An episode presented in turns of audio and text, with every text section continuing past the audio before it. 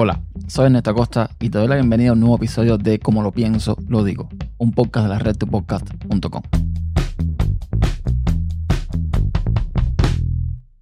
Cuando uno va teniendo más edad, va recordando cosas que pasaron mucho tiempo atrás. Mi abuelo, mi abuelo materno, que de hecho es el único abuelo que me queda vivo, pues vivió conmigo mucho tiempo, o mejor dicho, yo viví con él mucho tiempo. Prácticamente desde que nací hasta que me mudé para La Habana, yo compartía con él muchísimas cosas, incluyendo, por ejemplo, ir a trabajar al campo, cosa que a mí no me hacía mucha gracia, porque era bastante vago, pero yo a veces me iba con él a mudar las vacas, a ordeñarlas, a arar el campo, a sembrar ciertas cosas o a recoger lo que sembraron. Entonces, eh, sí, compartía muchas cosas con él hay cosas que me quedan muy claras. Hay cosas que las tengo presentes como si fuese hoy. Hay otras que se me han ido olvidando. Por ejemplo, una de las cosas que tengo bien, bien, bien clara era que eh, a veces me iba con él a hacer soga, cuerda en algunos lugares. Y esto no era, no era muy fácil, porque había que agarrar esa, todo ese material con el que se hace la soga, ponerlo en una especie como de no sé, es como un banco que tiene como unas palancas y tú amarras cada parte de la soga en esas palancas. Generalmente eran de tres, sogas de, de tres cuerdas. Y entonces a esas tres palancas le ponías otro palo que aguantaba las tres y cuando tú girabas ese palo, giraban las tres palancas al mismo tiempo. Y de esa forma se hacían las sogas. Bueno, en fin, recuerdo muchas cosas así, ya les digo como si fuese hoy. Pero de las cosas que entre que recuerdo y no recuerdo, están los cuentos de mi abuelo. Mi abuelo es una persona que, bueno, no tuvo estudios prácticamente, tuvo que trabajar desde muy pequeño. Es un señor muy respetuoso, muy educado, a pesar de, repito, no haber tenido estudios. Y será cosa de, los guajiros, que es eh, así se le llama a las personas que viven en el campo de Cuba. Pero tiene mucha inventiva. Es decir, él te compone un poema sin ningún problema, así como de, pensar y soltar. En Cuba se usa mucho en, la campiña cubana el tema de las controversias. Y básicamente es como un, digamos, un combate entre dos personas. Un combate me refiero de forma verbal, no física. Donde, eh, bueno, eh, se entabla una especie de pelea rimando ciertas ideas.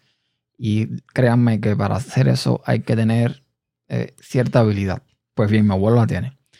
Y yo me acuerdo, o de las cosas que me acuerdo, era que a veces, no sé si cuando se iba la corriente, muy probablemente, pero yo pasaba muchas noches sentado con mi abuelo en el portal de la casa y él me hacía cuentos, cuentos del campo, me hablaba del trabajo de él cuando trabajaba para el Estado, me recitaba poemas, se inventaba pues eh, versos y cosas así.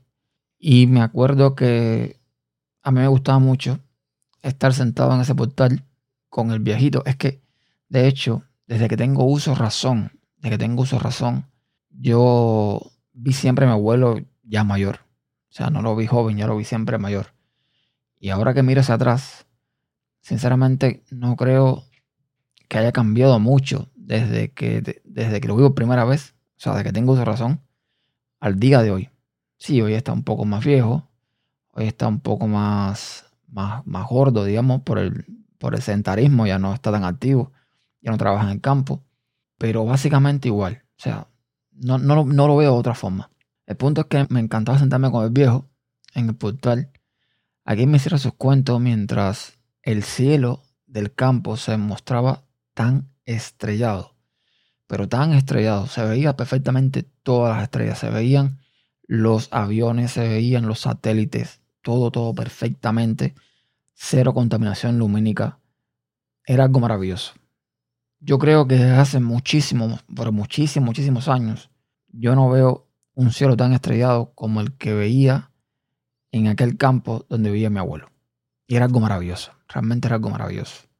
Son cosas que ahora, eh, mientras estoy hablando, las estoy recordando y me da nostalgia. Y son cosas que de alguna forma ya no vuelven. Pero bueno, por lo menos tengo el aquello de recordarlo. Mi abuelo me hacía cuenta de muchas cosas, como le decía.